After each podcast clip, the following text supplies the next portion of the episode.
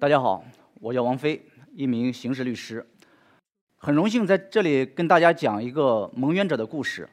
这是一个并不轻松的话题。二零二零年的八月份，一名男子在结束了二十七年的监禁以后无罪释放。呃，他叫张张玉环，是我的当事人。二十六岁进去，五十三岁出来，那么人生的一个美好的年华都在看守所和监狱度过。那么在他身上发生了什么？时间必须要回到一九九三年，在一九九三年的十月二十五日，江西南昌市进贤县张家村一个叫下下马塘的水库里面，发现了两名男童的尸体，一个六岁，一个四岁。最初怀疑是溺亡，但是后来，呃，村里面的医生看到了一个大的小孩嘴里边嘴角有绳子的勒痕，小的小孩在他的脖子有掐痕，那么随后就建议家属报案。在两天之后，也就是十月二十七日，张玉环被带走，他被锁定为这名两名小孩的杀人的凶手。那么从此就没有再回来。判决认定的事实是什么呢？是判决认定，一九九三年的十月二十四日，也就是在在二十七年的今天，十月二十四日的中午十一时许，张玉环干完农活回到家，看到两个调皮的小孩在扒他们屋檐下的土，然后他就很生气，打了那个六岁的男童。六岁的男童就抓了他的手，把他的手抓伤了，他就更加生气，把小孩拖到了他哥哥的卧室里边，用绳子勒死了六岁的男童。在杀杀死六岁的男童以后，看到四岁的男孩还在他家的客厅里面玩，然后为了灭口，就杀害了这四岁的一个孩子。这是判决认定的事实。在法庭上，张玉环并不认罪。他说，两名小孩的死跟他没有任何的关系。他甚至在十月二十四日的当天根本就没有见到这两个小孩。他说，他在公安机关做的有罪供述，是被办案人员刑讯逼供、屈打成招，口供是假的。尽管这个案件没有任何的客观证据来指向张玉环。杀害两名小孩，也没有其他的目击证人证明张玉环杀人。但是，在八年以后，经历了一次撤回起诉、发回重审，张玉环仍然被以故意杀人罪判处了死刑，缓期两年执行。那么随后被送到南昌监狱去执行。二零一七年的一月份。呃，张玉环的家人通过一个江西的一个记者找到了我，给我发来了这个案件的裁判文书和张玉环以及家人在这二十几年间他们所写的大量的申冤信。我看了这个案件的裁判文书以后，我就有几个基本的疑问。第一个疑问是：这么简单的一个案件，为什么审理了八年？这是严重的一个。超越了审判审判期限的，这是第一个疑问。第二个疑问是，这样一个对未成年人的侵害，而且是两名男童的一个侵害，那么即便按照我们今天的法律，他仍然有可能被判处死刑立即立即执行。但是张玉环这个案件从一开始法院就是判的是死缓，没有判他死刑。另外，我们看到这个判决书里边，除了张玉环。他在警方的有罪供述以外，没有其他任何的客观证据来指向他，所有的物证都没没办法指向张玉环实施了这样一个杀人行为，那么物证也根本就没办法证明跟这两两个小孩有任何的关系。带着这样的疑问，我们就去监狱去见了张玉环，他当时很激动，我就问他：“你到底有没有杀人？”两个孩子的死跟你有什么关系？你跟我说实话。张玉环说：“律师，你相信我。我从二十四年前，因为我当时是二十二零零二零一七年的时候，我二十四年前我就说这人不是我杀的，我那天就没有见到这个孩子。我的口供是被办案人员刑讯逼供，他们六天六夜不让我睡觉，殴打我，最后牵来两只狼狗来撕咬我的下体，甚至最后威胁威胁我说，如果说你还不承认这孩子是你杀的，那么我会我们把你的。妻子也抓过来。后来我就在这样的无奈之下，就承认了杀人，但是也仅仅是在短暂的时间内承认杀人。此后到了看守所以后，就自此不承认这样一个杀人行为。听了他的讲述以后，我感觉到他的讲述是很真实的，最起码在当时，我认为是是值得信任的。我们代理一个冤案。我们既要保证一个无辜的人不受追究，同时我们也我们要保证我们不能救出一个真正的杀人犯。所以说，只是带着这项疑问，那么仅凭当事人的讲述显然是不够的。随后，我们就去了张玉环他在张家村的老家。那么，这个就是二零一七年的七月份，我和另外一名律师去了张玉环家的老房子。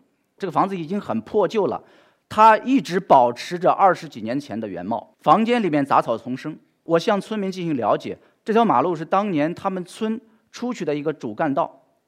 那么这个房子，它就处在这条路的马路的旁边，非距离非常近，大概有十几米的距离。那么这个所谓的杀人的房间也正对着这个马路，在当年，呃。这个房间的窗户是没有窗帘，也没有，甚至没有玻璃的。我联想到起诉书认定是在这样的一个房间去杀人，我我认为这是非常可疑的。同时，大家刚才也注意到，杀人的时间是中午的十一点多，中午的十一点多是人的活动非常频繁的时间。我觉得这是一个不是一个正常人可以做出的一个事情。另外，我们在张家村也。访问了当年的村村干部，村干部讲，在小孩十月二十四日失踪的那一天，当天晚上，张玉环和其他的村民也一起去找寻找这个小孩。那么，在十月二十五日，小孩从水塘里面被打捞出来以后，张玉环也到了现场。在那个年代，很多人喜欢看热闹，他也去现场看了。张玉环被带走的那一天，村干部讲说，当时我知道他要被带走。呃，那么我在吃饭的时候就观察张玉环的表情，张玉环显得非常淡定，不像一个杀了人的一个人的一个表现。同时，我也向村民了解张玉环家和两名被害男童家到底有没有矛盾，但是村民给我反映，两家的关系其实不错。没有什么大的矛盾，甚至那个四岁的男童跟张玉环的他们的房子大概也就不超过二十米的距离，非常近，就隔了一条马路。一个成年人去杀害一个六岁和四岁的孩子，而且仅仅是因为调皮，双方没有重大的矛盾，我认为这也是不正常，这是一个不符合杀人的这种强动机的。我也去访问了张玉环的家人，我见到了他的前前妻，这个大家知道，可能是一个，呃，他的前妻宋小女。是一个非常现在是一个非常知名的人物。当时他跟我讲，他说我我是家里面的老幺，当年家人为了担心我去受苦，专门要让我嫁给一个老实的人，所以说我选择了张玉环。我也去找了当年跟张玉环关在一个看守所的人员，我说这个张玉环当年是什么状态？他们说喊冤，非常决绝的喊冤，甚至绝食要证明自己的清白。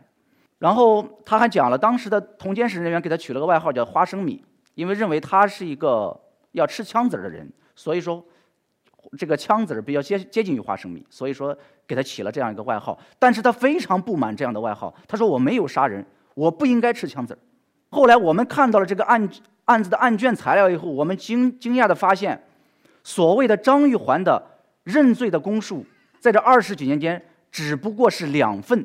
截然不同的有罪供述，一次是在被抓以后七天，在一个看派出所，他做的笔录说：“我当时杀害了这个孩子，是我在田地里边干活的时候看到这个孩子调皮，然后就顿生杀机。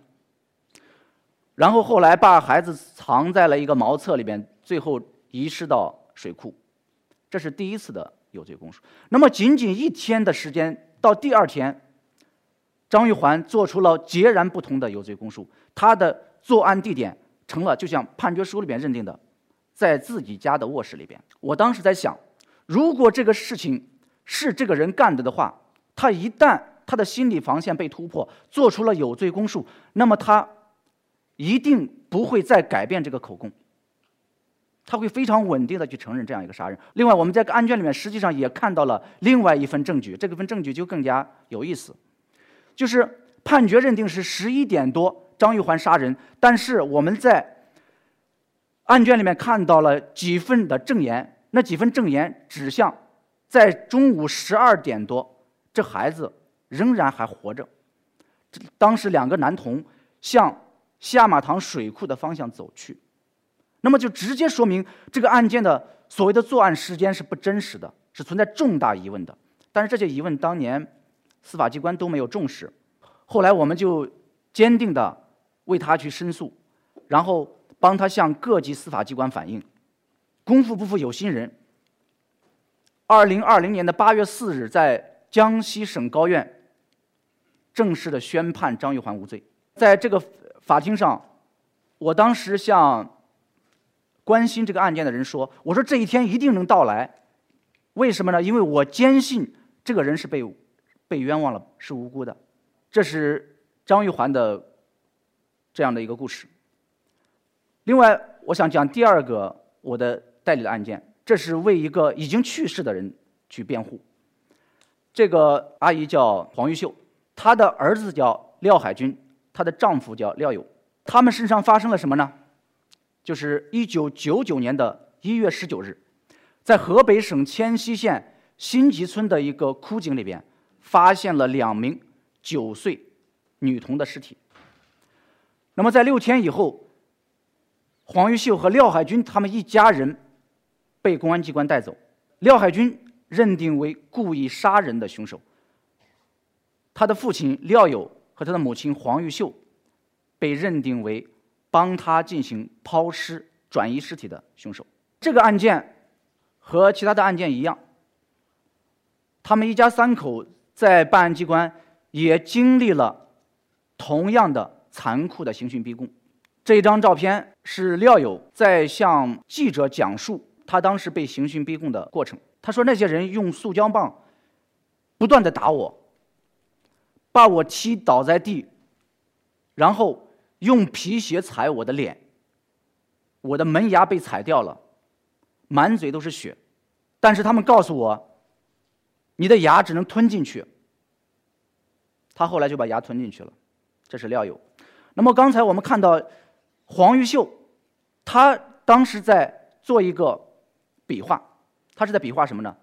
他说办案人员把他进去以后，就用绳子绑住他的两个大拇指，然后中间放一个木棍，两个办案人员在木棍的两端抬起这个木棍。他说他整个人是完全被吊在那里，然后说我的脚尖离地有这么高。在这种情况下，廖海军承认了杀人，廖友承认了他帮他儿子去转移尸体。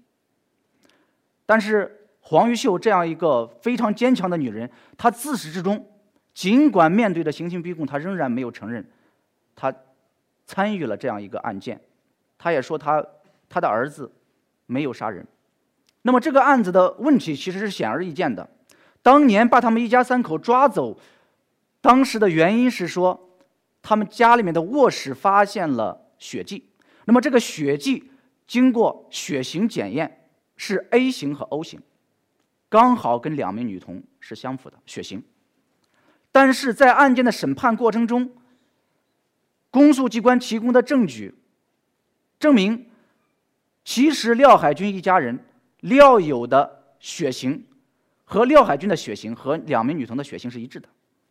并且有相关的 DNA 检验，能够确定无疑的证实，他们家里面的血迹不是两名女童的，是他们自己的血迹。那么，同样在这样的案件里面，没有任何的客观证据来证明，在他们廖海军的家里边发生了这样一起凶杀案，在没有任何客观证据的情况之下，仅凭他们被刑讯逼供的口供，最后就给他们定了罪。后来他们被送到监狱里边，黄玉秀这样一个家庭妇女，完全是一个不识字的一个妇女，但是他为了伸冤。他在监狱里面学会了写字。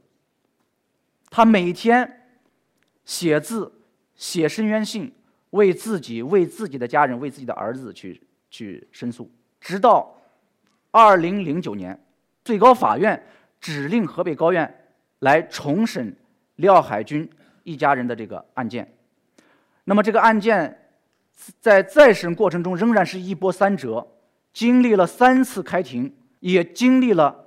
长达九年的审判，最后，在二零一八年的八月九日，廖海军一家三口被宣判无罪。但是令人遗憾的是，在这个法庭上，我们只看到廖海军一个人孤零零的坐在这里。廖友在出狱后，因为遭受了很大的身心的摧残，很快就死死亡了，死亡了。那么。黄玉秀最后坚持到了二零一八年的七月份，他仍然没有等等到他的宣判，也离开了人世。在当时的法庭上，我看到一家三口只有一个人坐在这里，而另另外两个人只能成为一个纸面上的清白者。我的心里面是非常复杂的。这对我们律师来说，这是一种令人非常心酸的胜利。我们最后申诉取得了成功，但是我们的当事人已经不在了。这就是冤案带给一个人和一个家庭他的摧残。我们总是说正义会迟到，但永远不会缺席。但是有些人他可能永远等不到。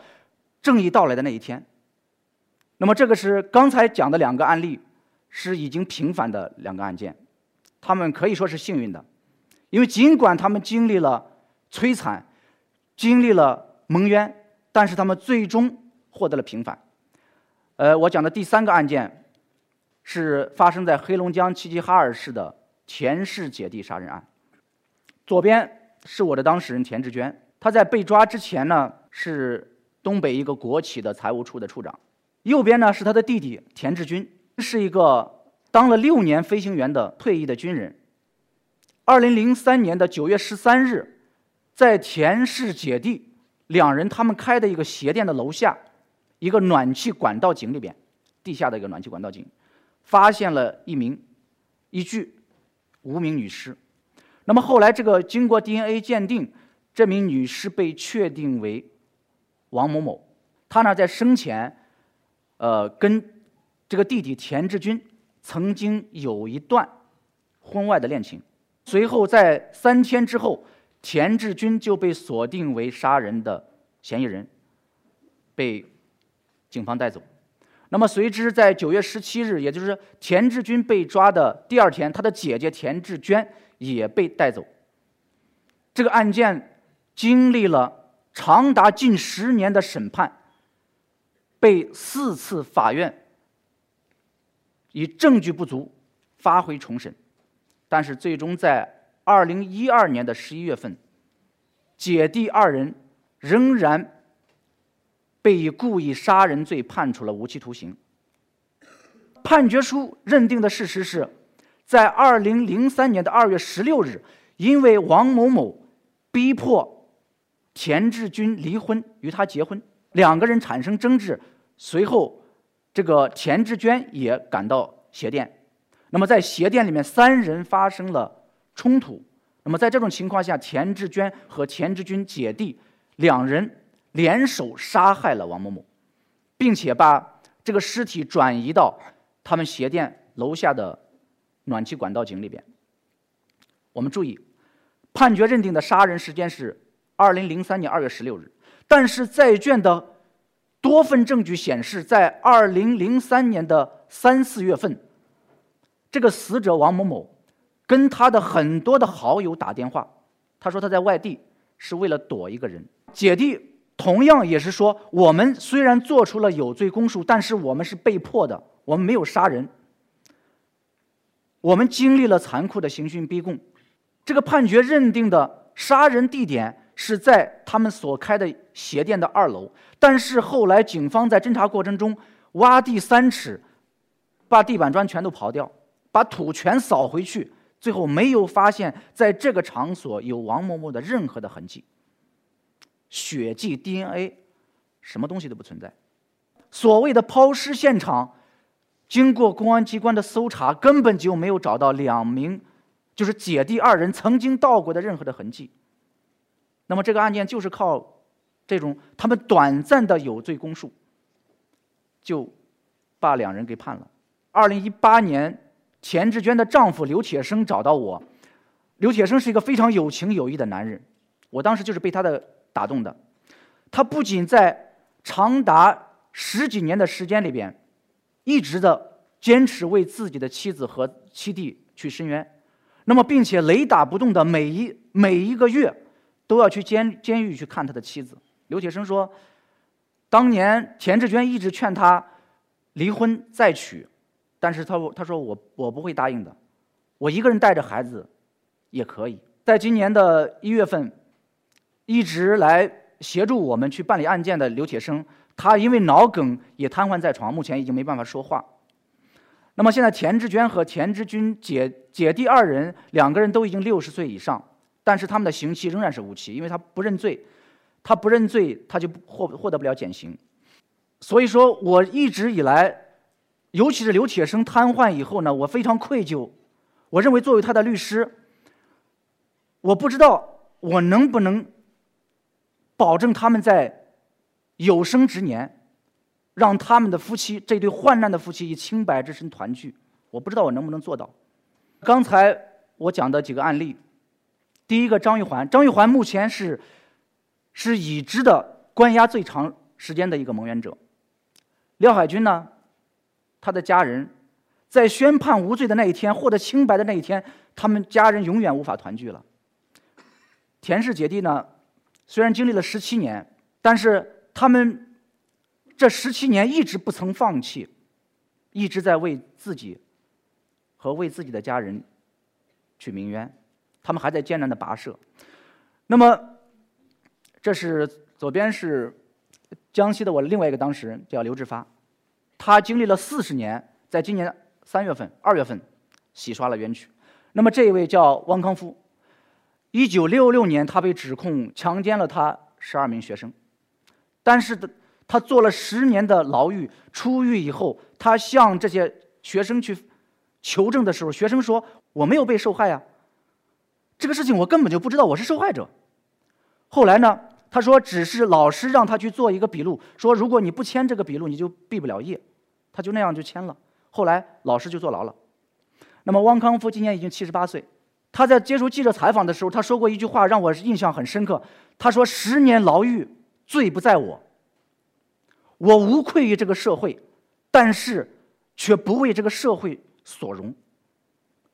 这几年因为我的工作的缘故，我接触了这样大量的这种蒙冤者。